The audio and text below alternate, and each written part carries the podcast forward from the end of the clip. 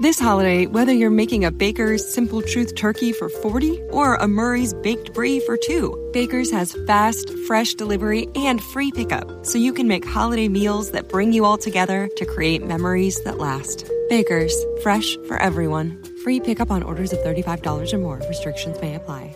Choose from a great selection of digital coupons and use them up to five times in one transaction. Check our app for details. Baker's, fresh for everyone.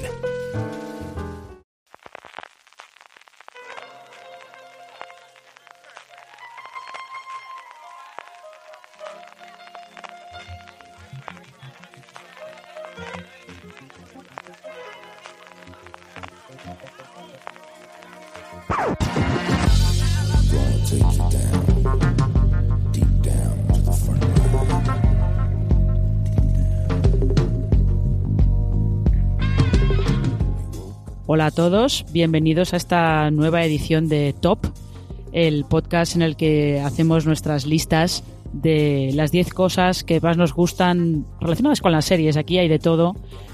Aquí hay personajes, series, eh, cosas aleatorias que se nos ocurren de vez en cuando, lo que sea. Y como ya sabéis que estamos, eh, no solamente estamos al final de, del año de 2019, sino que también estamos al final de la década de 2010, pues es el momento de hacer un top de las mejores series de la década de 2010, evidentemente. Como siempre haremos un top 10, cada uno de los que participamos en este podcast, y luego pues veremos las que acaban saliendo, si no nos repetimos, si hay opciones distintas, cosas un poco marcianas, ya veremos. Vamos a presentar eh, primero a los que vamos a hacer este, este top. Yo soy Marina Such y conmigo tengo a Álvaro Nieva. ¿Qué tal Álvaro? Hola, ¿qué tal? Eh, vengo sin ninguna gana de discutir si esta década termina este año o la siguiente. No, por favor. Eso ya lo pasamos hace 10 años y no pienso, no pienso volver a esa discusión. No, por favor. Y también tengo a Valentina Morillo. ¿Cómo estás, Valen? Pues muy bien, siempre me vuelvo un poco loca con las listas y me contradigo en todas ellas. Que lo que puse en la lista que habéis visto, que tenemos el artículo en la web de las 30 mejores series de la década, pueda que no tenga que ver nada con lo que diga hoy. Eh, Hola. Yo sé, sé que es probable que mi lista no tenga nada que ver con, con el top 10 de aquella lista, que cada uno elegimos 20. O sea que aquí hemos tenido que hacer un ejercicio de, de síntesis bastante curioso. Pero si lo hicimos hace, hace como una semana o dos, ¿cómo, ¿cómo, que habéis cambiado ya de opinión? Sí, esto es como decía Groucho Marx. Estos son mis principios, pero si quiere tengo otros.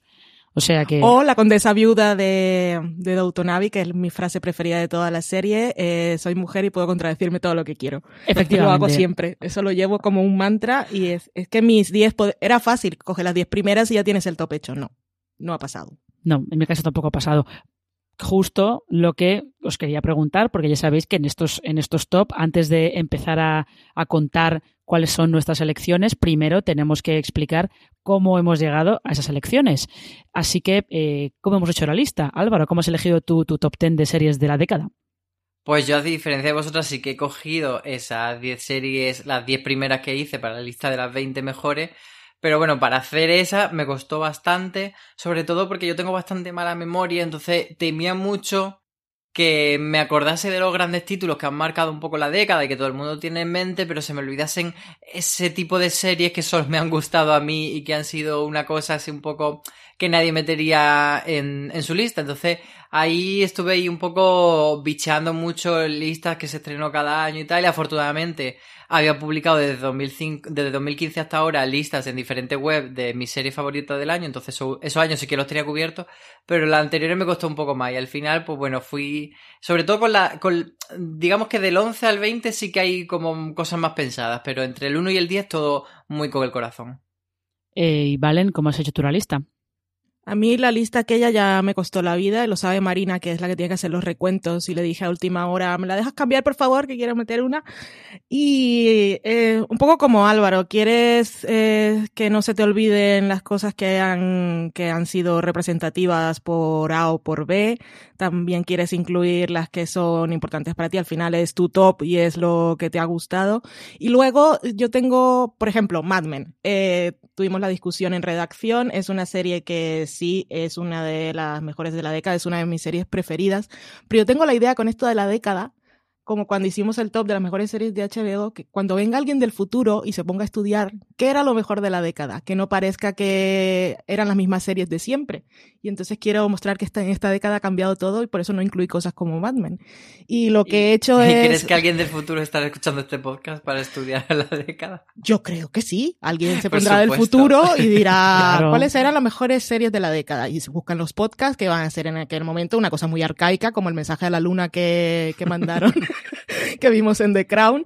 Y eso yo no quiero que piensen que siempre eran las mismas series. Y por eso creo que, quiero dejar esa huella para las generaciones venideras. O sea que lo que hemos hecho, porque esto yo creo que eh, también he hecho, he hecho lo mismo, lo que hemos hecho es eh, determinar solamente las series estrenadas a partir del 1 de enero de 2010. Eso es lo que yo entiendo. Sí, con una excepción que vale la pena. Sí, las mías están todas estrenadas dentro de la década. Y yo sí que quería añadir con, con respecto a cómo hace la década, o sea, cómo hace estos rankings, que hace años como que me tomaba la- las listas estas como mucho más en serio. Y intentaba mucho que, que fuese no solo representativa de mi gusto, sino de, de un criterio como general, lo que ha marcado el año, lo que ha sido lo mejor del año casi para todo el mundo, ¿no? Como algo casi canónico. Pero la verdad es que de un tiempo a esta parte es como, lo siento, esta es mi lista, sí que intento que no sean solo criterio de me ha gustado o no me ha gustado, sino que haya un criterio, pues, profesional y, basado en algo medianamente objetivo dentro de la subjetividad que puede tener un, gusto por una serie. Pero que, que al final yo tiendo a decir, esta es mi, mi lista y la voy a hacer como a mí me nace. Eh, sí, es que, es que también es un poco lo que hay que hacer con esto, sobre todo eh, en estos top. Las listas son representan un poco tu gusto personal, con lo cual ahí ya luego podemos empezar a debatir todo lo que todo lo que queráis sobre, sobre la lista, que yo creo que podríamos empezar directamente a, a decir, pues eso, cuáles son para cada uno, cuáles han sido nuestras 10 series de esta década, que como digo, hemos utilizado excepto con alguna excepción que ya nos contará Valen, hemos utilizado el criterio de solamente series estrenadas a partir del 1 de enero de 2010. Más que nada porque si no nos íbamos a volver todos locos, con lo cual hacía falta un, poco de estructura temporal, al menos. Sabiendo eso, Valen, tu número 10. Pues em, no la tenía en el número 10, pero ya que estabas haciendo esa introducción de la excepción y como ya es costumbre en mí que voy cambiando las listas conforme hacemos el programa porque funciona así, eh, esa excepción de la que hablaba es Parks and Recreation porque fue una serie que se estrenó en 2009 y todo el resto de sus temporadas son de esta década y es que es una serie tan divertida, tan bonita, tan de gente buena y Leslie Knope es un modelo a seguir para todas las niñas del futuro. Esa gente del futuro que va a estudiar las series, pues tiene que mirar a Leslie Knope como, como su heroína. Y, y por eso es la, esa que he puesto aquí, porque es que ya no entraban. Está seguro que no entró en, en las series de, del 2000, así que tiene que estar aquí en 2010. Parks and Recreation, si no la habéis visto, eh, ya, ya sabéis que dicen que la primera temporada es floja y lo es. Podéis empezar directamente por la segunda, no pasa nada. Y es, es un lugar feliz. Eso fue lo que hice yo directamente, empezar por la segunda temporada y Mal, mal. Sí, bueno, fue un acierto, ¿eh? Luego he visto capítulos de la primera y creo que me parece que habiendo empezado desde la segunda, mmm, como que desarrollas otro, ves la primera con otros ojos. Sí, Nos- yo, me pasó lo mismo a mí. ¿Ves? Eh, Álvaro, tu número 10. Pues mi número 10 es la única serie española que he metido, que fíjate que cuando hice la lista de lo mejor de la serie española del año pasado, como que para mí iba muy en competencia esta serie y mira lo que has hecho, y ahora al hacer la década se me han quedado muy separadas. Estoy hablando de Dar de Madrid, que mm, para mí es una proeza, es una rareza, es algo... Pero no solo rareza me refiero dentro de la serie española, sino eh, en lo general de, de, toda la serie de la década a nivel global, me parece que es algo como muy concreto, muy diferente, con un tono de humor muy chulo y, y que tenía una trama principal que era la del robo y tal, que era como más esa peripecia, que era un poco me importaba menos, pero luego todo lo que había alrededor me fascinaba ese universo de Ava Gardner, esos personajes secundarios, Ana Mari, esa Pilar, Y yo le doy un, un 10 sobre 10 y tengo mucha pena de que no vayan a hacer segunda temporada, pero me quedo con esas frases como tú tienes churro moreno que... This holiday, whether you're making a Baker's Simple Truth turkey for 40 or a Murray's Baked Brie for 2, Baker's has fast, fresh delivery and free pickup, so you can make holiday meals that bring you all together to create memories that last. Baker's, fresh for everyone. Free pickup on orders of $35 or more. Restrictions may apply. Choose from a great selection of digital coupons and use them up to five times in one transaction. Check our app for details. Baker's, fresh for everyone. Me acompañará ya para siempre. Y eh, Iglesia no, directo fiesta. Estoy esperando la invitación a la boda que sea con ese mensaje. Hombre, por favor, por favor. Eh, bueno, mi, mi 10 es, es que yo aquí he hecho, la lista la he hecho un poco rara porque he hecho eso que Álvaro hacía antes y que ahora ha decidido dejar de hacer. Bueno, pues yo lo he hecho un poco en esta lista de mezclar mi gusto personal con series que creo que han sido relevantes para la década. Y um, esta un poco una de las dos cosas porque en el puesto número 10 he puesto el cuento de la criada que, me, da, me da la sensación de que se va a quedar en una serie de una gran primera temporada y luego las demás temporadas bien, algunas mejor que otras, pero que me parece que el, eh, la sombra de la primera temporada la va a perseguir durante pues, el resto de su emisión, lo que dure, porque ya sabéis que está renovada por una eh, cuarta temporada, ¿es? Sí, ¿verdad? Sí. Sí. Vale. Eh, pues eso, el cuento de la criada es esta adaptación de una novela de Margaret Atwood, que está eh, centrada en este estos Estados Unidos distópicos que se han convertido en una, en una teocracia totalitaria, que es Gilea, donde las mujeres han perdido todo, todos los derechos, solamente, eh, solamente sirven para, para tener niños, básicamente. Y eh, la tengo aquí porque creo que, aparte de ser muy relevante con, con los temas que toca, sobre todo con esa, esa ese ascenso de, de gobiernos eh, conservadores y, y, muy derechistas que han ido entrando por todo el mundo, especialmente en Estados Unidos con, con Trump. Eh, creo que también hay que tener en cuenta que artísticamente es una serie que juega mucho con, con esos cuadros visuales, lo bonito que es ver los, los, planos de la serie y la brutalidad de lo que te está contando. Y, creo que por eso pues merecía también estar incluida en la lista, la verdad. Yo creo que, que, pasa un poco con esta serie que se ha quedado lo que tú dices, que la primera fue tan sorprendente que luego la otra no han sorprendido tanto y se ha quedado un poco descafeinada respecto a toda la década, pero en su momento sí que fue muy, muy, muy gorda.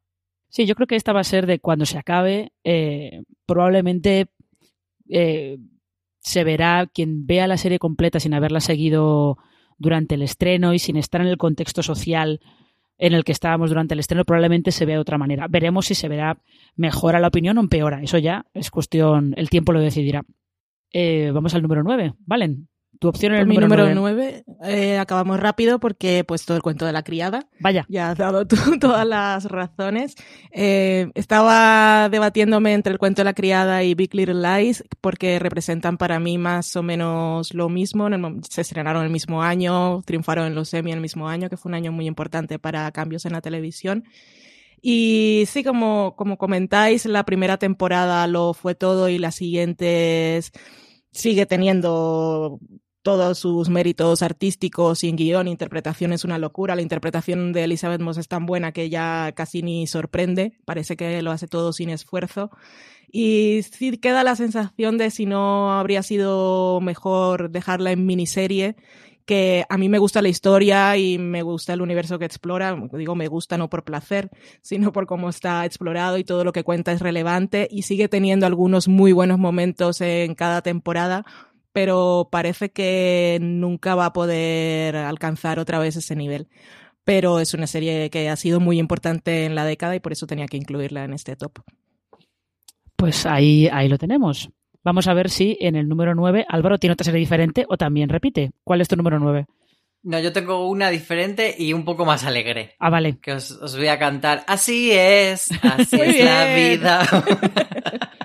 es la canción que canta Gloria Estefan en la intro de Día a Día, que para mí ha sido pues una comedia que no me esperaba porque cuando tú la ves, digamos, desde fuera, eh, te sorprende lo arcaica que sea en lo formal, porque es una sitcom clásica, pues estas por así decir, de teatrillo, de las que se hacen en un estudio eh, con público, con esos decorados que parecen muy falsos, que básicamente toda la acción es gente entrando y saliendo al salón, abriendo y cerrando puertas y dialogando, pero ahí está la magia. Y cortinas, Mucha cortina. La abuelita cruzando la cortina.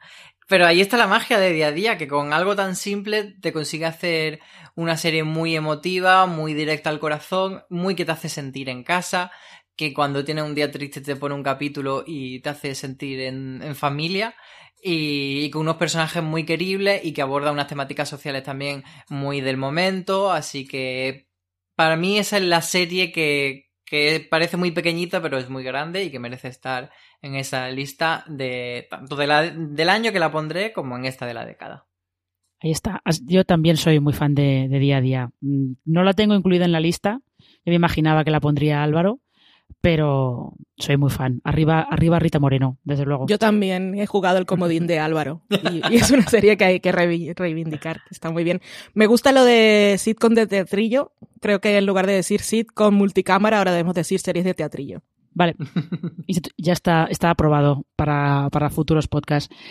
Mi novena es, eh, es una serie que ha, marcado mucho la, la, década, no solamente por el comentario que, que, ha estado haciendo de los avances tecnológicos, sino por cómo ha influido también en, en muchas series del mismo estilo que han aparecido más tarde, que es Black Mirror, que es eh, esta serie de antología en la que Charlie Brooker explora en cada capítulo un avance tecnológico distinto, todos razonablemente posibles, algunos son, son posibles, eh, ya, han, ya han ocurrido. Y es Black Mirror es como que ha terminado generando muchas copias y ha terminado entrando en, en, el acervo cultural con cuando de repente pasa algo o presentan algún invento que nos parece muy loco, siempre hay alguien que dice eso es muy Black Mirror, estamos ya viviendo todos en Black Mirror y también es una serie que genera como un debate sobre si mm, la serie es ludita, sobre si está en contra de la tecnología, o si en realidad lo que está comentando es eh, que esa tecnología lo único que hace es puede sacar lo mejor de nosotros o lo peor de nosotros. O sea que depende de las personas que la estén utilizando. Ahí está ese debate. A mí me interesa más cuando eh, toca más la cosa humana de los personajes, cuando las emociones de los personajes son, son lo importante más allá del invento de turno pero creo que ha sido, desde luego, una de las series más influyentes de, esta década. Es verdad que te, compro eso, ¿eh? que, es de las más influyentes. Mm, no se me había ocurrido meterla en la lista, no la metería, pero sí que creo que de la, de la más influyente, aunque me da la sensación que como un poco como decíamos del cuento de la criada o incluso de Mr. Robot que empezó muy fuerte y también se desinfló, Creo que la etapa de Black Mirror más guay es la, de la televisión británica y que luego esta etapa en Netflix ha sido un poco más, más de lo mismo y que ha quitado, borrado un poco eso tan grande que tenía Black Mirror al principio. Sí, la de Netflix es una etapa un poco más de. Tiene un par de puntos muy altos y luego el resto es más de. Bueno, esto yo. Esto ya. Ya, ya me suena. No me sí, con la excepción de San Junipero o Junipero, nunca me acuerdo dónde va el acento. Em, que fue, fue la primera temporada en Netflix, si no recuerdo mal. Sí. Eh, después un poco más de lo mismo, pero sí tienes toda la razón. Ha sido una serie muy influyente en la década. Igual que Álvaro no se me había ocurrido ponerla y no la pondría, pero ha sido muy influyente. Bueno. Eh, pues ahora vamos a ver cuál es el número 8 en la lista de Valen. Esta, ya sé que nadie, bueno, nadie, ninguno de vosotros dos con quien estoy haciendo el programa va, a coincidir conmigo, pero es Bojack Horseman, que es una serie a la que llegué tarde por, por tonterías mías, y no porque fuera animación, sino tonterías mías con los caballos. Bueno, no voy a explicar ahora mi vida, que siempre voy por ahí. No, tus pero... tus Vale, odio los caballos. les tengo miedo, no los odio, les tengo miedo y demasiado miedo para odiarlos, porque seguro que sienten mi temor. Eh, Boyack Horseman, una serie de animación que ha sido ignorada por los Emmy constantemente, que es una gran serie. Para mí sería la representación de, del antihéroe, ya que no he metido Breaking Bad ni Mad Men ni nada, es Bojack, pero a diferencia de aquellas dos series, esta sí se ha tomado en, o sea, ha sido consciente del tipo de personaje que es y lo está enfrentando a sus consecuencias.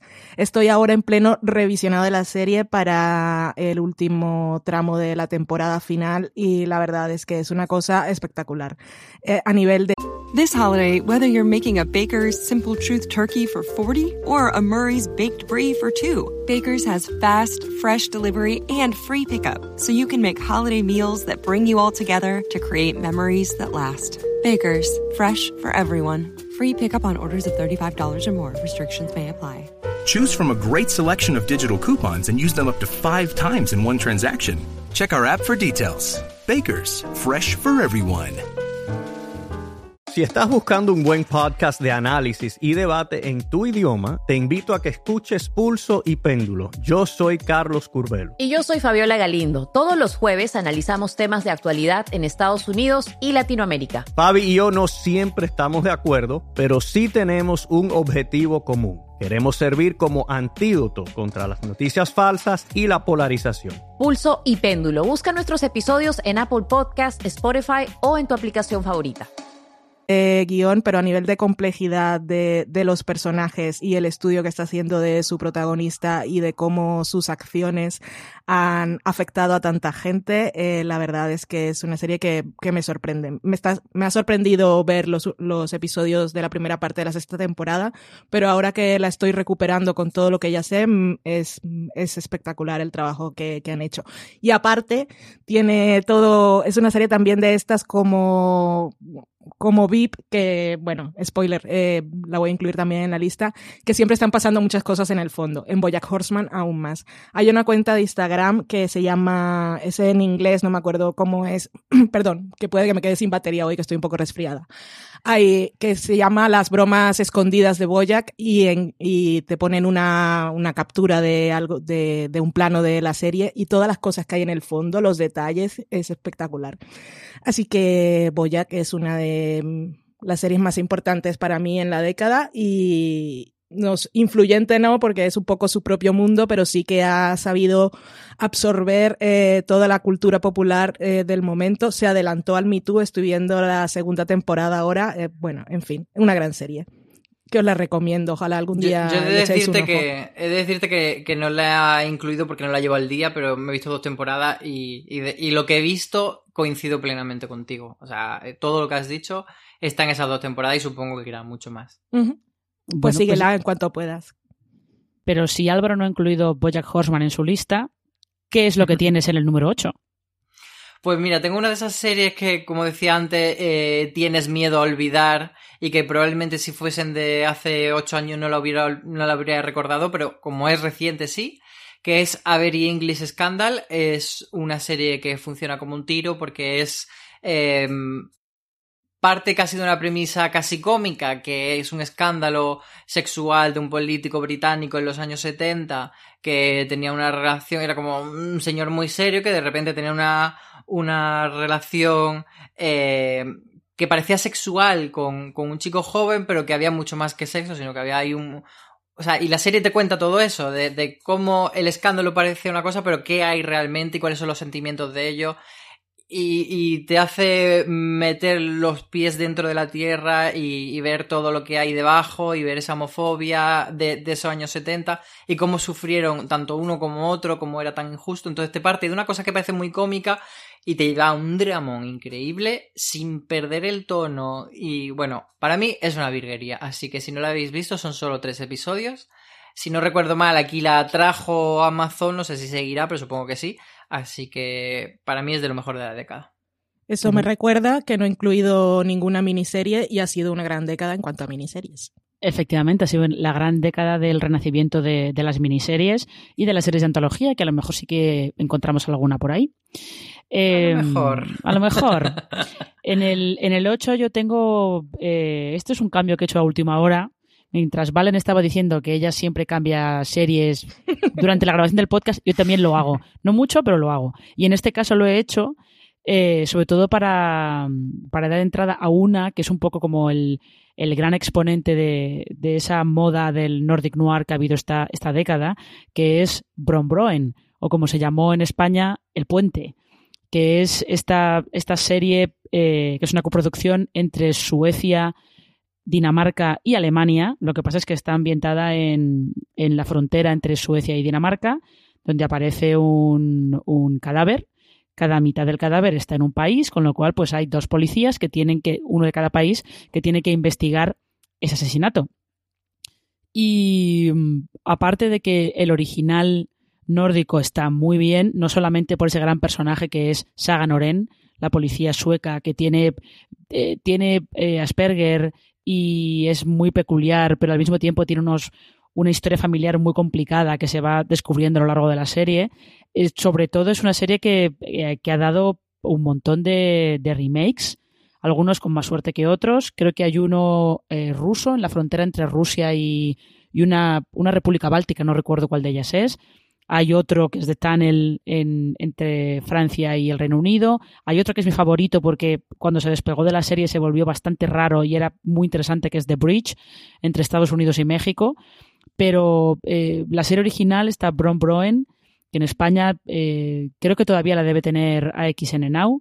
Eh, es muy interesante no solamente por el retrato de los dos policías, sino por cómo prácticamente todos los crímenes que investigan a lo largo de esas cuatro temporadas tienen algún tipo de componente social, que es también algo que es, muy, muy típico del cine negro escandinavo. Así que eh, ese es mi puesto número 8, Brombroen.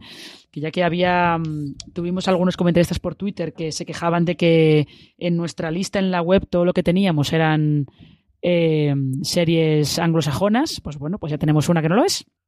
Además, Marina, no solo, yo creo que no solo ha traído lo de eh, hacer estas versiones que tú comentabas en diferentes países, pero partiendo de esta misma premisa, sino que también está fomentando las coproducciones de eh, series en las que están implicados dos países productores y hay personajes por una forma u otra que son de los dos países y que forman parte de una historia común y yo creo que, que, eso también a nivel industrial ha enseñado algo más allá de, de a nivel narrativo. Sí, eso, eso ha sido bastante importante. Vamos a ir avanzando con, con nuestro top. Valen, tu puesto número 7. Antes hablaba de VIP, que ya me había spoileado la lista, no supe hacerlo mejor, pues no se me ocurrió ningún otro ejemplo y soy así de tonta. Además estoy muteando todo el tiempo la mesa de mezclas y tosiendo, que espero que por Skype vosotros no, vosotros dos no me estáis escuchando. Tranquila que aquí no están llegando virus. No. vale, genial. Pues eso, VIP, que es una gran comedia, quería meter comedias también. Estoy, soy, soy fan loca de Julia Louis Dreyfus y también quiero que cuando vengan del futuro sepan que fue una persona muy importante y escuchen su risa y se mueran de la risa. No, no sé es una, una muerte figurativa. Um, y una gran comedia, una comedia um, sobre todo lo que más me gusta de VIP es que la protagonista que, que es Selina no es una heroína, podríamos decir es antiheroína porque es la protagonista. Es una mujer que le ha costado mucho llegar a donde está, que se ve que es feminista por las cosas que dice, pero es una feminista de las del viejo tiempo y aparte es una mujer que es ambiciosa y solo vela por ella misma. Así que toma unas decisiones de esas que siempre dices, te hace reír, dice frases que con las que quieres hacerte camisetas y luego dices, hola, hola, hola, lo que ha dicho. Y su final, eh, su final, el de Selina y el final de la serie es uno de los grandes finales de las series de televisión porque es perfecto para la serie, fue perfecto para el momento en el que se emitió y es una serie que recomiendo mucho, mucho, mucho y que me gusta y que le he puesto básicamente porque me gusta, pero aparte es una gran serie. Bueno, oye, el concepto, la risa de de la actriz es la mejor del mundo, eh, también ha hecho que muchos seamos muy fans de, de Christine Baranski, con lo cual... Sí, están ahí, pero es que eh, Christine Baranski me gusta mucho su risa, pero no me hace reír. En cambio, Julia, cuando se ríe, yo no puedo evitarlo. Cuando empieza a reírse, lo, yo soy muy, muy aficionada a buscar bloopers de las series en las que ha estado. Y es lo que más me gusta de las series, porque cuando la ves que empieza a reírse, solo la vez ya que está haciendo el movimiento, yo no puedo parar, o sea, es contagioso. Y qué mejor en el mundo que una risa que se te contagie. Es, es recomendado para la salud y para el cutis. Pues sí. Luis Dreyfus. Pues sí, vamos a ver si el, la siguiente serie en la lista de Álvaro se nos contagia o algo. Tu puesto número 7. Pues, no es de risa, es de terror y, avanzabas tú que había sido la, la década de las antologías y esta es la serie que mmm, las trajo de moda yo creo que es American Horror Story y que mm, ah, yo creo que ahora desde, desde el año que estamos mirando atrás American Horror Story se la ve con cierto desprestigio porque ha tenido altos y bajos, pero yo creo que es innegable eh, mirar y decir que Murder House fue muy buena. Y además yo la volví a ver para, para cuando se estrenó Apocalipsis y era más buena de, la de lo que la recordaba y, y, que marcó pues eso, la tendencia tanto de la antología como del terror en televisión, que hasta entonces el terror era algo como que no se había conseguido muy bien, quizás había conseguido en, en, antología episódica, tipo Historia de la Crista, etcétera, en las que pueden mantener el terror en un episodio, pero mantenerlo durante toda una temporada era muy complicado. Y Ryan Murphy aquí supo hacerlo y supo reírse mucho de los clichés del género, mezclar ese terror con el humor, con la parodia, con haciendo como una serie de equilibrios muy, muy difíciles que al final nunca se iba ni a lo grotesco, ni a lo cutre, ni a lo malo.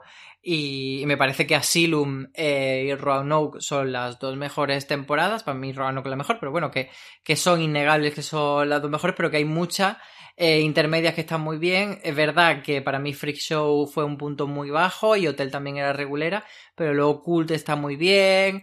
Eh, Coven tenía cosas, pero no, pero Apocalipsis sí que me parece que está muy bien. Esta última, 1984, mantiene el nivel, aunque no sea de la más brillante, pero se hace al menos entretenida y yo creo que el nivel medio es bastante bueno y que las temporadas buenas de American Horror Story, desde luego, merecen estar en, esta, en este ranking.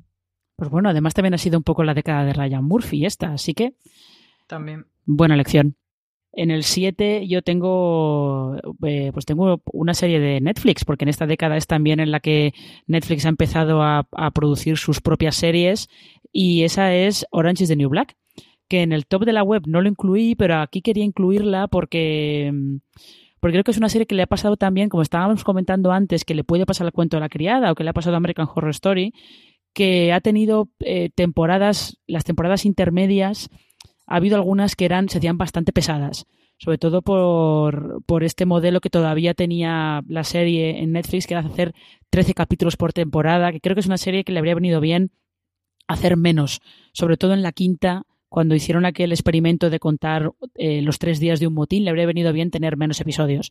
Pero aún así, yo creo que Orange is the New Black merece estar aquí por, eh, por eh, esos personajes que consiguió crear Genji Cohen en esa cárcel de mujeres donde entra entra eh, una mujer de clase media alta eh, de Nueva York que mm, entra en un mundo que para ella era alienígena por completo y se tiene que adaptar. Bueno, Piper nunca se, nunca se termina de adaptar del todo a la cárcel, pero lo que te permite a través de ella te permite conocer a un montón de mujeres muy distintas, de extractos sociales muy distintos, y yo creo que ahí también ha sido una serie que, ha demostrado que se puede hacer televisión saliéndose un poco de los márgenes de los cuatro o cinco personajes habituales que estaban siempre en la tele. Así que, pues por eso he querido, incluirla en, mi top. Y con esto, eh, Valen, tu puesto número 6. Me gusta porque me estás haciendo el trabajo que va bien, porque hay un momento en el que estoy hablando y digo voy a empezar a toser. Y la que he puesto yo en mi número 6 es Orange is the New Black, que sí la incluí en mi top de las series de la década de la web que estaba viendo, es verdad, no, no está entre las 30 mejores series eh, según el consenso de toda la redacción, porque no tuvo suficientes votos. Eh, fue la serie que se estrenó después de House of Cards en Netflix, que era la serie estrella, porque era ay, todos los señores, estas cosas muy serias, muy rimbombantes, todo muy solemne. Y esta ahí de tapadillo, en, no sé si se estrenó en verano, eh, fue la que llegó y realmente demostró que se podían hacer cosas diferentes en el streaming, porque tenías la oportunidad de contratar a un montón de actrices que no te iban a vender la serie por su renombre en aquel momento porque eran muchas, eh, muy diversas, eh, la mayoría habían trabajado, luego cuando ves los artículos de todas las series en las que han salido, eran, la mayoría eran secundarias que aparecían en un episodio de cualquier procedimental y aquí consiguieron crear grandes personajes, una serie creada por una mujer con todo un reparto femenino muy amplio y diverso, con unas historias muy personales que eh, supo hacerse su hueco en su estructura de los flashbacks, de ir contándote cosas de cada personaje, que el, la gente de casting hacía un trabajazo con las actrices que interpretaban esos personajes cuando eran niñas o adolescentes, porque se parecían un montón en cuanto aparecían, ya fuera por el pelo o cualquier cosa, ya sabías quién era. Y es una serie que además ha seguido durante todas sus temporadas eh, explorando un, unas unas situaciones sociales de las que no se hablan generalmente en las series y que en Estados Unidos son un problema terrible. Tengo la última temporada a medias, no la he acabado, así que es uno de mis deberes o regalos para Navidad, pero Orange is the New Black es una de las series que tiene que estar ahí recordada como la de las más importantes de la década. Y con esto aquí hemos, hemos coincidido Valen y yo. Vamos a ver si Álvaro, ¿con qué nos sorprende Álvaro en, el sexto puesto? Porque creo que todavía no hemos coincidido con él en, ninguna. Así que, a ver, sorpréndenos. Pues voy a seguir con antología y con Ryan Murphy. Y esta vez, en vez de terror, es llorar mucho, mucho, mucho. Porque voy con Phil, Beth and Joan, la primera temporada y de momento única de esta sub Digo supuesta porque se supone que van a hacer más temporadas de Few, pero no está claro, todavía no se sabe hacia dónde va a ir. Pero bueno, eso, eh, la primera temporada, si la entendemos como miniserie, pues bien, es esta historia de Joan Crawford y Beth Davis, esa gran rivalidad que cuando nos la contaban sobre papel parecía que iba a ser una serie más en comedia, más cam, más, más mamarracha, trash, dilo, más, más mamarracha. sí, más mamarracha. Y, y al final no, al final fue un drama muy bien contado, muy feminista, muy de, de, de buscar por qué. ¿Por qué esta rivalidad? ¿Por qué hacemos circo de la rivalidad de entre mujeres? ¿Y por qué se ven forzada a ello? ¿Y cómo Hollywood las trataba? ¿Cómo Hollywood las maltrataba, mejor dicho? Y, y, todo con una belleza visual apabullante, con un rigor en cuanto a la recreación de diferentes momentos. Yo recuerdo pues ese, ese momento, ya no solo la escena de Baby Jane, sino, por ejemplo, esa escena en la que mmm, Susan Sarandon emula una de las actuaciones de musicales que hizo Beth Davis a, a respuesta de esta película y que ves el vídeo de la serie, ves el vídeo original y son calcados y, no sé, me pareció una serie preciosa y lo que quería contar y para mí pues eh, la pondría en el 1 perfectamente pero hay otras cosas que al final han entrado pero bueno, se quedan este 6. Yo aquí solamente voy a decir que eh, mi hermana y yo todavía, todavía decimos una gran frase que tiene John Crawford en la serie que es Mamasita, el agua. ¿Cuál de ellas? Ay, mamacita, personaje es que mamá, de la década. Mamacita, sí, en nuestros corazones. Mamacita para siempre. Pues yo en el sexto, en el sexto puesto yo me he ido al terror otra vez y he, he elegido Aníbal. Esta eh, adaptación, relectura, no sé muy bien qué hizo Brian Fuller con los personajes de Thomas Harris, con el doctor Aníbal Lecter y con eh, Will Graham, que, es, que era experto en perfiles psicológicos para el FBI, que él era capaz de ver lo que prácticamente de ver lo que veían los asesinos en serie en, solamente con, con estudiar las escenas del crimen. Y yo la he, la he puesto aquí porque debió ser, bueno, debió no, fue la serie más extraña que se pudiera ver en, una, en, un canal en abierto en Estados Unidos, porque esto lo emitió NBC. Y era una serie en la que su nivel de realidad estaba muy aumentado. Todos los asesinatos eran como obras de arte, porque evidentemente el el al doctor Lecter no puso hacer nada con mal gusto. Eran todo obras de arte, eh, pero muy truculentas y muy, y muy perturbadoras. Y sobre todo al final lo que más ha quedado de la serie es esa relación muy malsana y muy retorcida entre Lecter y, y, Will Graham, porque Lecter se pasa toda la serie intentando atraer a Graham al lado oscuro, como quien dice, intentando que él reconozca que en el fondo es tan psicópata como él y que podría ser perfectamente un asesino en serie solamente con que le den el empujoncito adecuado. Y básicamente por la apuesta visual que hizo, que hizo la serie, pues la he incluido en, en este top en el que ya estamos llegando al, a la parte intermedia. Aquí se va a empezar, va a, empezar a venir eh, lo bueno y lo interesante. Con lo cual, Valen, puesto número 5. Puesto número 5, eh, no voy a hablar mucho porque estoy segura de que Álvaro la va a incluir en puestos superiores. es Girls. Em, es una serie que tenía que estar aquí em, por mil razones. Lina Dunham llegó, creo que la serie se estrenó en, 2000, en 2013, This holiday, whether you're making a Baker's Simple Truth turkey for 40 or a Murray's Baked Brie for 2, Baker's has fast, fresh delivery and free pickup, so you can make holiday meals that bring you all together to create memories that last. Baker's, fresh for everyone. Free pickup on orders of $35 or more. Restrictions may apply. Choose from a great selection of digital coupons and use them up to five times in one transaction. Check our app for details. Baker's, fresh for everyone. Si estás buscando un buen podcast de análisis y debate en tu idioma, te invito a que escuches Pulso y Péndulo. Yo soy Carlos Curbelo. Y yo soy Fabiola Galindo. Todos los jueves analizamos temas de actualidad en Estados Unidos y Latinoamérica. Fabi y yo no siempre estamos de acuerdo, pero sí tenemos un objetivo común. Queremos servir como antídoto contra las noticias falsas y la polarización. Pulso y Péndulo. Busca nuestros episodios en Apple Podcast, Spotify o en tu aplicación favorita. 2012, ¿no? Es 2012 me parece que fue. Sí. O sea que eh, en realidad su serie abrió muchas puertas, aunque unos digan que fue Louis, que es... No, no voy a entrar en más detalles. Eh, Girls también fue al mismo tiempo una serie muy influyente de la misma manera. Eh, Lina Dunham era creadora, también dirigía, escribía, protagonizaba, se exponía muchísimo y consiguió crear un universo a partir de unos personajes que no estaban creados para agradar al espectador y que podían generar mucho rechazo y aún así no podías dejar de valorar eh, lo que estaban haciendo y de intentar comprenderlos y de intentar eh, entender eh, cuál es- por qué cometían esos errores y por qué los cometían una y otra vez.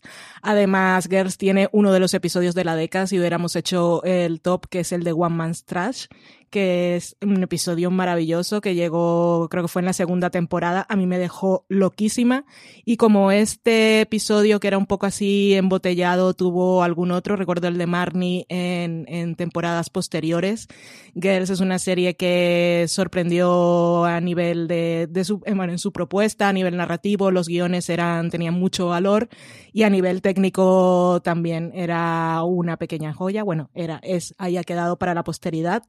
Lina Dunham, a ver con qué nos sorprende en el futuro, que con una serie que sea suya y personal y bueno, si, si se llena de valor y fuerza, porque, no sé, aguantar todo, todo lo que aguantó y a la gente opinando constantemente y diciendo cosas no tiene que ser fácil, sobre todo cuando eres tan joven. Hay que decir que también ella hizo esta serie, no había cumplido 30 años.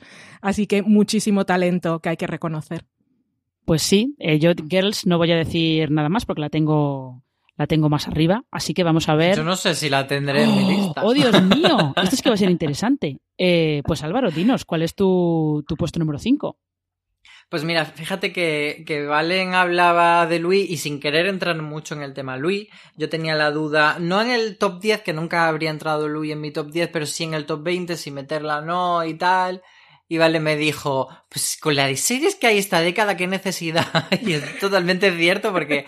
eh, eh, sin entrar en lo que, lo que digo es que no quiero entrar mucho en el debate de la obra, el autor y tal, pero Luis es una, una obra que no puedes separarla tanto del autor porque está muy impregnada y sobre todo porque lo que te ha contado eh, sí que está manchado por, o sea, su discurso eh, no se corresponde con lo que él hacía en la Ujú. realidad, entonces es mucho más fácil no, no poder separarlo. Entonces, eh, me alegra eh, no tener que meter a Luis porque puedo meter Master of None, que es la que ocupa mi número 5, y que es un poco otra serie que va en esta línea de series de autor, comedias que en realidad son dramas de 20 minutos, eh, con un monologuista central que es el protagonista, que es muy alter ego el, el personaje de, de la persona. Todo esto, pues bueno, son eh, una, un tipo de serie que se han desarrollado mucho a lo largo de la década. Tenemos también eh, One Mississippi o, bueno, muchas otras. Y, y a mí Master of None me, me tocó mucho la fibra sensible y me gustó mucho esa cómo, cómo hacía ese equilibrio entre la comedia y lo romántico, ese mundo del perdedor, pero todo con un espíritu bastante positivo, graciosillo, pero a veces muy deprimente.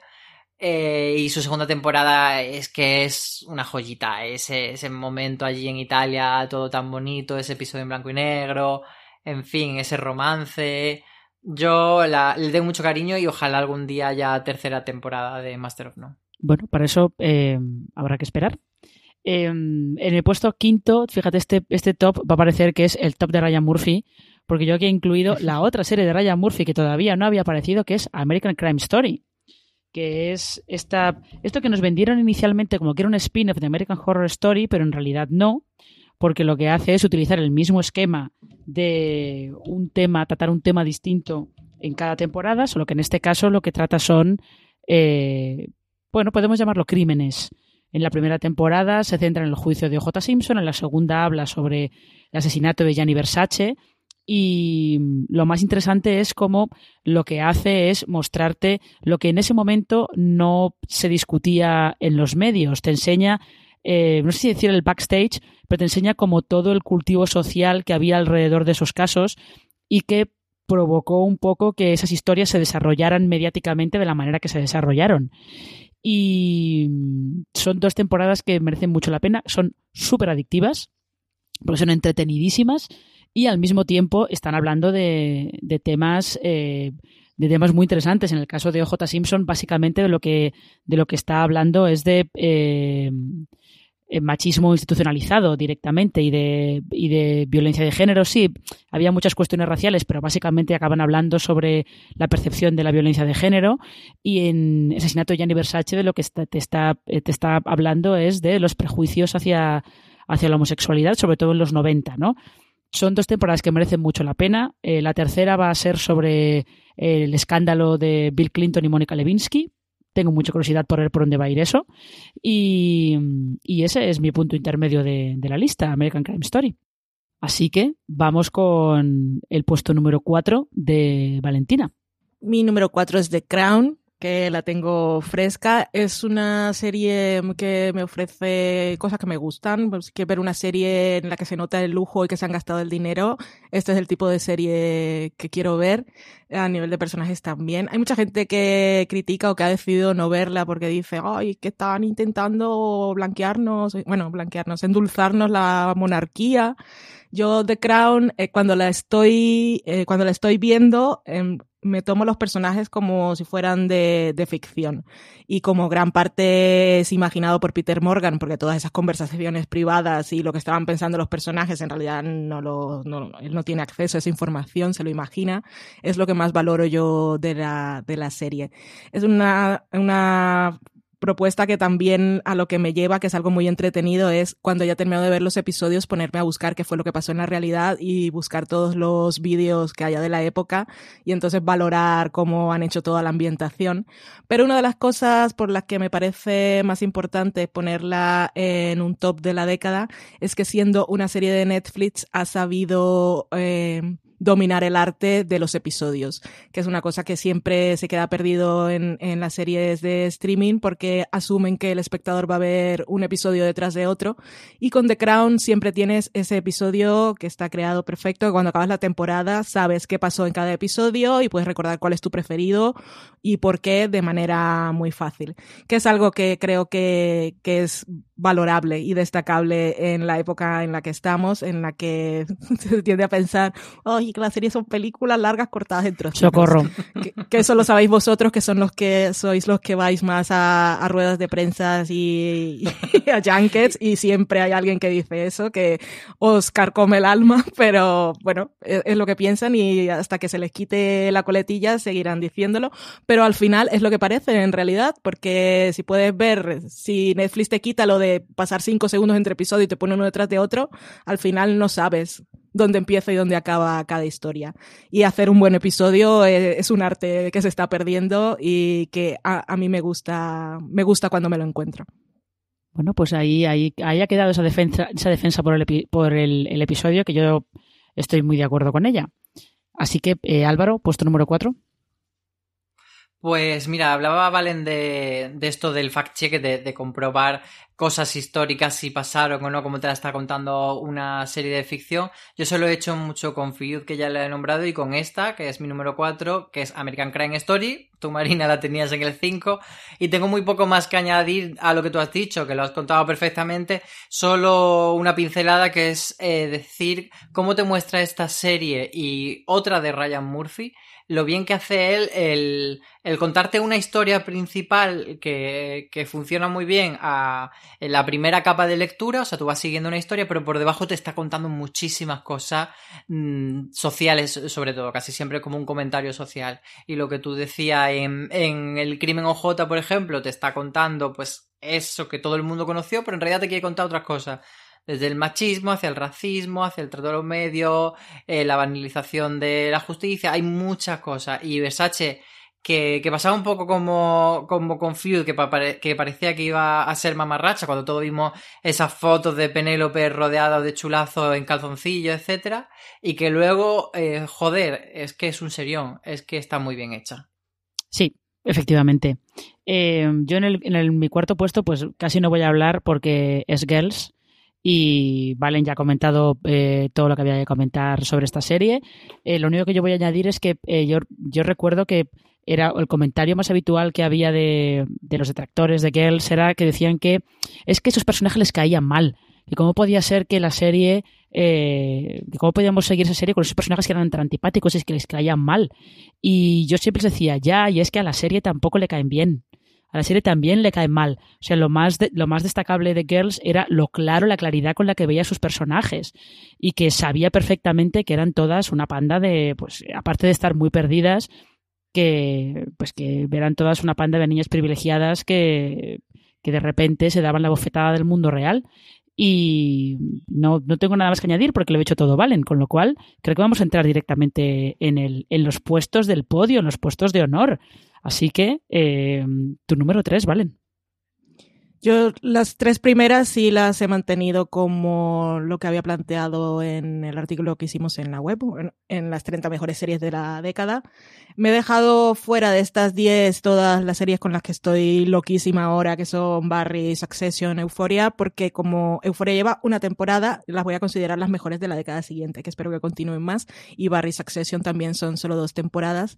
Así que aquí me quedo ahora en el puesto número 3 con The Leftovers que es una serie a la que mm, yo no entré desde el principio. La primera temporada la vi tal que así y cuando acabó, dije, cuando acabó y la renovaron, eh, me enfadé yo conmigo misma y a nadie le importa, me enfadé yo en mi sofá y dije, para que continúan, esto no tiene más de dónde tirar, habían podido dejar una miniserie no perfecta porque a mí no me había gustado mucho, pero ¿qué, qué más me tienes que contar? Y luego cuando se estrenó la segunda me puse por curiosidad y la verdad es que me convenció, me entregué, me perdí en su historia y la valoro mucho su propuesta. Que aparte es una serie que en este caso en mi top representa eh, una tendencia también que veo clara en esta década y es que muchos tenemos o hay una idea generalizada de que las series son entretenimiento o son para evadirse y en esta década hemos visto muchas series que han querido hablar de, de cosas más tristes, más profundas, del duelo, de la pérdida. Tenemos un montón, podemos sacar una gran lista, desde One Mississippi que nombraba Álvaro antes. Eh, hasta... Series de sufrir. Sí, series de, series de sufrir. O, o, que parten de una premisa que, que, es muy dura, que dices, ¿por qué voy a ver esto? Sorry for Your Loss, que estoy viendo yo ahora. Dead to Me, que era más comedia negra, pero que son series que están hablando de Forever, que hizo Amazon. Bueno, es que si me pongo ahora a nombrarlas todas, no, no es a lo que hemos venido. Hacemos, hacemos pero... nuestro, un top aparte solamente con series de sufrir. El top de series de sufrir. Sí, pero que así como pensabas que era solo voy a poner este episodio para pasármelo bien y para olvidarme de los problemas del mundo real, eh, hemos descubierto que escuchar y ver este tipo de historias pues también tienen importancia y, y te, pueden te pueden evadir de tus problemas de otra manera y puedes valorar todo lo que están haciendo. Y en el caso de Leftovers eh, era básicamente su premisa y fue lo que mantuvo hasta el final, un final que me pareció perfecto, que aparte es un final abierto, pero abierto no del rollo, ah, piensa lo que quieras, sino que realmente eh, cuando te encuentras en ese final y dices, puede ser esto o puede ser lo otro, ambas opciones son válidas. Al final tú eliges con la que, la que prefieras para, no para ti, sino la que prefieras que sea la verdad para ese personaje. Eh, pero es un final abierto de los que molan. Y aparte, eh, como serie de Damon Lindelof después de Perdidos y todo el backlash que sufrió, esta serie es la que ha permitido que ahora tengamos eh, Watchmen, que seguramente sea una de las series más influyentes si continúa y si no se va a recordar como un gran ejercicio por todo lo que está haciendo, reescribiendo, haciendo una secuela y reescribiendo la historia al mismo tiempo. Que, así que gracias a The Leftovers tenemos Watchmen, pero The Leftovers como, como serie en sí a mí me tocó a un nivel emocional que no me esperaba y aparte tenía unas salidas surrealistas, entrabas en esos episodios y decías no sé qué va a pasar, igual no he entendido lo que ha pasado, pero lo han hecho tan bien no sé, maravilla de Leftovers. Bueno, eh, no vamos a decir nada más, ni siquiera del, del Chandal Gris de Justin Theroux en el primer episodio. Así que Álvaro... Justin Theroux fue la razón por la que yo vi la primera temporada, eso ya ha sido lo superficial. Sabía, lo sabía. Eh, Álvaro, puesto número 3. Pues mira, esta eh, voy a hacer yo lo que ha hecho antes Valen, es decir, no voy a hablar mucho de ella porque imagino que alguien la tendrá más arriba. A mí me cuesta mucho no poner, en realidad este, es que las cuatro primeras podrían estar todas en el 1 en este caso, eh, esta serie se lo merece y es Fleabag. Y de hecho, cuando hicimos el ranking general de toda la relación, yo dije, por favor, ¿cómo puede estar Juego por encima de Fleabag? Me parece una aberración. Y Fleabag es una serie que, que, como decía un poco también de Avery English Scandal, parece que es una comedia y luego menudo drama. Y, y es preciosa, es increíble y es eh, talento. O sea, cuando tú la ves, dices, esto es una mente creativa haciendo algo nuevo y haciendo algo diferente y haciendo algo original, especial y no buscando hacer un producto ni hacer algo que ya se ha hecho pero le doy una vuelta de tuerca, no, es como algo totalmente brillante y genial. O sea, me he quedado corto, ¿verdad? Pues, pues ese es mi alegato de Fleabag. Y ahora, a partir de ahora, haremos camisetas que diga Álvaro eh, loves Phoebe Waller-Bridge. Totalmente. Eh, en mi puesto número 3, yo aquí no voy a añadir nada más porque tengo The Leftovers. Valen lo ha explicado todo muy bien. Eh, yo solamente voy a, voy a decir que lo que a mí me pasó con The Leftovers es que de la primera temporada eh, la vi a saltos. Vi el primer episodio que me dejó un poco de no sé si quiero seguir con esto y lo que yo recuerdo es que mi compañero de podcast por entonces, eh, Solá, lo que me dijo fue, eh, vale, no veas el resto de la temporada, pero tienes que ver el sexto capítulo, el que está centrado en Nora Darst y luego ya me dices si quieres seguir o no. Y, y ese capítulo... ¿Y aquí estás? Y aquí estoy, porque es, es un capítulo realmente fantástico y el resto de la serie es, eh, es, es, maravillosa. Y creo que además no ha habido nada que me haya hecho más feliz este año que todos los memes cruzados entre Avengers, Infinity War y Endgame y de, y de Leftovers. Uh -huh. Fan, sí. Fantasía pura. Y con esto vamos al puesto número 2 para Valen. Puesto número 2 es The Americans, que eh, esta la he incluido porque es serie, bueno, aparte porque es una muy buena serie, eh, fue hecha con, con, poco dinero y es una muestra de que se pueden seguir haciendo cosas a diferencia de The Crown que tiene todo el dinero que quiera y puede hacer todas las cosas que se le imaginen, que se imaginen. En The Americans tenían un presupuesto pues ajustado, cosas de FX y muchas escenas nocturnas y muchas escenas de hablar, pero es que el, el es que partiendo de su propuesta, que podría ser casi una comedia, que son esta familia de espías rusos que se hacen pasar por americanos y sus hijos desayunan cereales con leche toda la mañana, podría ser una gran, una gran comedia disparatada de ahí. Y parece que va a ser una cosa solo de espionajes y persecuciones, engaños e intrigas, y al final es un retrato de lo que es una pareja, un matrimonio, una familia, de la confianza y que hay que tener en la otra persona eh, cuando te dedicas a eso, pero lo puedes explorar a, lo puedes explorar, no, eh, extrapolar, es lo que quiero decir, a, cualquier otra situación de, intimidad con parejas o amistades o incluso con la familia.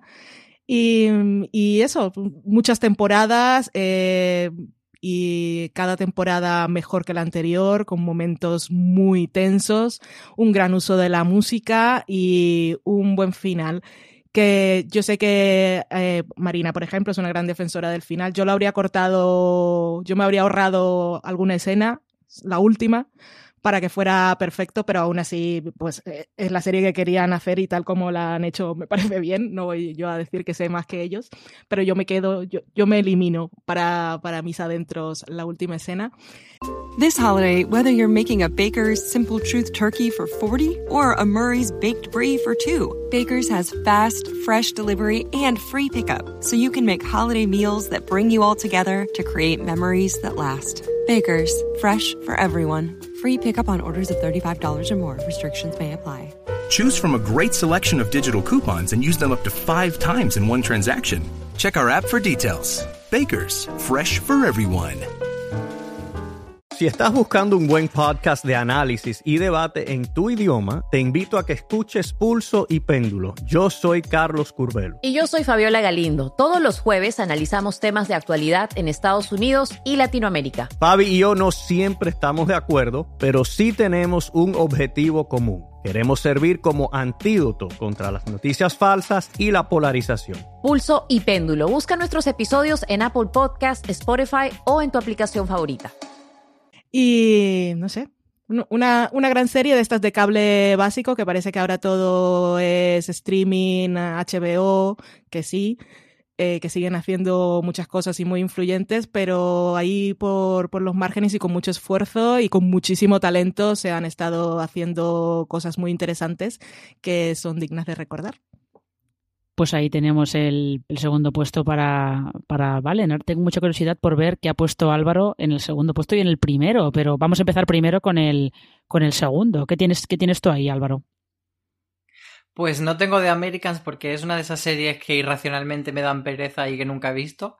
Así que, a pesar de que, de que mucha gente de la que me fío mucho, como vosotras dos, en concreto la más, pero yo he metido mi número 2, Please Like Me, que es una serie australiana muy en la línea de Girls, eh, así pequeñita, ese tono, eh, pues e, ese coming on age, ese tono simpático, pero con drama, con punzada en el estómago. Es una serie sobre un chico que va descubriendo eh, los primeros episodios que es gay, pero no es la historia de salir del armario exactamente, es la historia de crecer y, desarrollarse como ser humano y, viendo toda la miseria de la vida y hacerse adulto al fin y al cabo. Y me parece que una serie que tiene unos episodios muy memorables, que tiene que te hace sentir muy bien, que te hace pensar, que te hace vivir. Y, para mí es, ya os digo que, sobre todo este top lo he hecho con el corazón porque igual si me pongo muy estricto y muy tal, pues Fleabag lo hubiese subido quizá, no sé, pero Aquí era con el corazón, Please Like Me tiene que estar en el 2 y desde luego una serie que recomiendo a todo el mundo. Sí, si no la habéis visto, es preciosa. Y hablábamos de series que usan temas que, que pueden ser traicioneros. Y anda que Please Like Me no es traicionera. Porque parece que va a ser a la comedia y tiene, sus tiene momentos de comedia que están muy bien, los personajes son adorables, pero es que luego tiene unas cosillas ahí de fondo y unas tramas en particular. Aparte vemos ahí a, a um, Hannah Gatsby, eh, ha interpretado un papel también que, bueno, importante. Y tiene eh, la serie aquella gran escena con la canción de Adele. Eh, no, sé, es, bonita, es, preciosa esa serie, Please Like Me. ¿Aquí quién la tiene? ¿Netflix? ¿Puede ser? la tenía, la tenía, sí, la tiene Netflix. Esta es, una de mis, es una de mis grandes pendientes, Please Like Me hoy te va a encantar Marina y nos viene y muy serie cortita porque son temporadas de seis episodios si no recuerdo mal o de ocho de media hora no son, no son, no son tantas temporadas son tres una cosa así no tres. Sí sí sí estás esperando la serie nueva de Josh Thomas Álvaro. Sí, con muchas ganas y esperando sobre todo que la anuncien aquí en España, que eh, en Estados Unidos la tendrá Freeform y aquí todavía no sabemos quién la tendrá. Así que cruzamos los dedos que la Misterios, misterios sin resolver. Eh, yo en el, puesto 2 creo que he puesto una serie que me da la sensación de que ninguno vais a tener en vuestro top, pero yo la quería poner no solamente por la importancia que ha tenido en la década, sino porque a mí me gusta esta serie, incluso a, incluso a pesar de todos sus problemas y todos sus defectos, que es Juego de Tronos. Eh, uh. es verdad, a mí me gusta Juego de Tronos. Y, y yo soy la primera que reconozco que tiene muchos problemas, que las dos últimas temporadas entiendo que logísticamente era totalmente imposible hacerlo las dos últimas temporadas habría necesitado más tiempo para que todo el final de verdad hubiera, hubiera funcionado lo bien que, se esperaba que hubiera funcionado, pero aún así, o sea, lo que es eh, la tarea de adaptar a televisión unas novelas que George R. R. Martin escribió para que no se pudieran adaptar a nada, él ya las hizo pensando, esto no vais a poder adaptarlo ni aunque os gastéis 500 millones de dólares en hacerlo. HBO se ha gastado. Y míralo ahora, qué contento. Sí, exactamente. HBO al final se ha acabado gastando más o menos esto, pero porque ha sido uno de los fenómenos también probablemente más improbables de toda la década, porque no deja de ser una serie de fantasía con dragones, la que sí, hay familias luchando por un trono de hierro, por el poder, pero hay eh, profecías, hay brujas, eh, es fantasía épica, que eso suele estar reñido con el concepto fenómeno global a no ser que seas Peter Jackson y hagas El Señor de los Anillos. Así que eh, yo he querido incluirla en este, en este puesto 2 porque eh, a mí me ha dado grandes momentos. Eh, la boda roja creo que es uno de los momentos definitorios de la televisión en la década. Es verdad que luego han salido muchas imitadoras que, sobre todo imitadoras de sus, de sus trucos narrativos para sorprender al espectador que no lo saben hacer, que los hacen mal y ha dejado un puñado de personajes eh, bastante interesante. Como digo, tiene muchos defectos, tiene muchos problemas, pero, pero yo creo que, merecía estar en mi top y merecía estar tan arriba. Yo, yo, Marina, te confieso que entiendo que es una serie, es la serie más relevante de la década y pero es que me dejo llevar por la enajenación y no puedo meterla en esta lista que, como digo, hago, hago con el corazón y y fíjate que yo cuando la gente estaba tan enfadada con Perdido, sin ser un final que a mí me gustase el de Perdido, era como en plan, a ver, chico, pasa página, no pasa nada, superadlo total. Y con Juego no todavía no soy capaz, estoy ahí Supéralo, ese supéralo Álvaro, supéralo. Eh, la boda roja, la boda roja la hizo antes Buffy en la sexta temporada. A los que habéis visto la serie os dejo ahí pensando. Pues, ya, ya, ya, ya. Y lo que hace, y lo que hacen en la primera temporada con el que en teoría es el protagonista, lo hizo hace que en Psicosis, pero bueno, aquí la, cuestión no es lo que inventas, sino cómo, cómo, lo inventas. Dicho todo esto, vamos ya con el puesto de cabeza. Eh, ¿Cuál es la mejor serie de la década de 2010 para Valentina Morillo? Redoble de tambor. Dicho todo esto, lo importante, la serie, esta fue la que puse más fácil, la primera que puse, que puse cuando hicimos eh, nuestra difícil encuesta de las 30 series de la década de fuera de series, Fleabag. Antes de empezar la lista, yo dije, número uno, Fleabag. No hay discusión, no hay discusión. A partir de ahí ya veo cómo encajo todo lo demás, pero esta no, es inamovible. El talento de Phoebe Waller-Bridge es impresionante. Fue una serie pequeñísima que empezó ahí en 2016, que podía no haber vuelto nunca. Hablábamos antes de las series de duelo. Eh, esta es un gran ejemplo, es el mejor ejemplo de todos, que aparte te traiciona y te engaña, que empiezas creyendo que es una cosa y luego otra, pero de Fleabag ya he hablado muchísimo. Eh, os recomiendo el review que hicimos de la serie, que lo hicimos con Alberto y María. Y ahí Mm, me desviví y dije todo lo que tenía que decir de esta serie, pero es, que es maravillosa. Em, a, nivel, a nivel formal, el guion, la actuación eh, y todo el talento de Phoebe Waller-Bridge, que se entrega totalmente en esta historia personal, que ha quedado como una cosa perfecta, como final de serie, es que es maravilloso. Podría quedarme aquí hablando hasta mañana aunque esté sin voz y ya a punto de toser otra vez, pero es que Fleabag es la mejor serie de la década para mí, sin lugar a dudas. Aunque solo sean 12 episodios de media hora, es perfecta.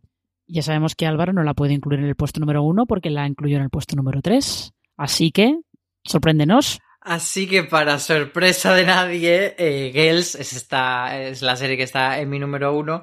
Y ha hablado muy bien Valen, pero quería apuntar alguna cosilla más. Y es que pues por ejemplo, Valen ha dicho eh, lo de los errores de las protagonistas y era algo que le achacaba mucho la gente, que le afeaba el hecho de que fuese muy insoportable. Pero es que, claro, yo le voy a decir, no, pero es que tienen que ser así, es que son mm, chavalas de veintipocos que están empezando a dar sus primeros pasos hacia la madurez y que es normal que cometan errores, que se comporten como una egoísta, que tengan cosas muy buenas y cosas muy malas, que, pues eso, que, que estén desarrollándose. Y, y para Miguels es la primera, no solo porque es una serie en sí muy buena, sino por lo que ha significado para mí a lo largo de la década. Y yo creo que también nos sirve para reflexionar un poco hacia dónde va la serie ahora, porque estamos acostumbrándonos más a, con la era del streaming a las series hito, a las series que llegan un fin de semana, hablamos de ella un fin de semana y nos olvidamos hasta el año que viene o hasta dentro de dos años, pero mm, antes las series nos acompañaban más y Girls a mí me ha acompañado durante pues es un proceso de, de crecer a lo largo de la década, yo empecé a verla cuando tenía una, una edad muy parecida a la de los personajes, de 20 y poco, y fui hasta los casi 30 viendo la serie. Y entonces tú vas creciendo con la serie y la serie vuelve todos los años, vuelve durante un periodo de varias semanas, de 10 semanas, y entonces eh, yo creo que la conexión emocional que te genera las series viéndolas así, viéndolas tanto semana a semana como a lo largo de los años, es mucho mayor que, que eso, que te lance una temporada y la ves un fin de semana y desaparezca. Yo creo que eso es lo que hace que las series crezcan y que tú crezcas con ella y que desarrolle un vínculo muy especial con los personajes.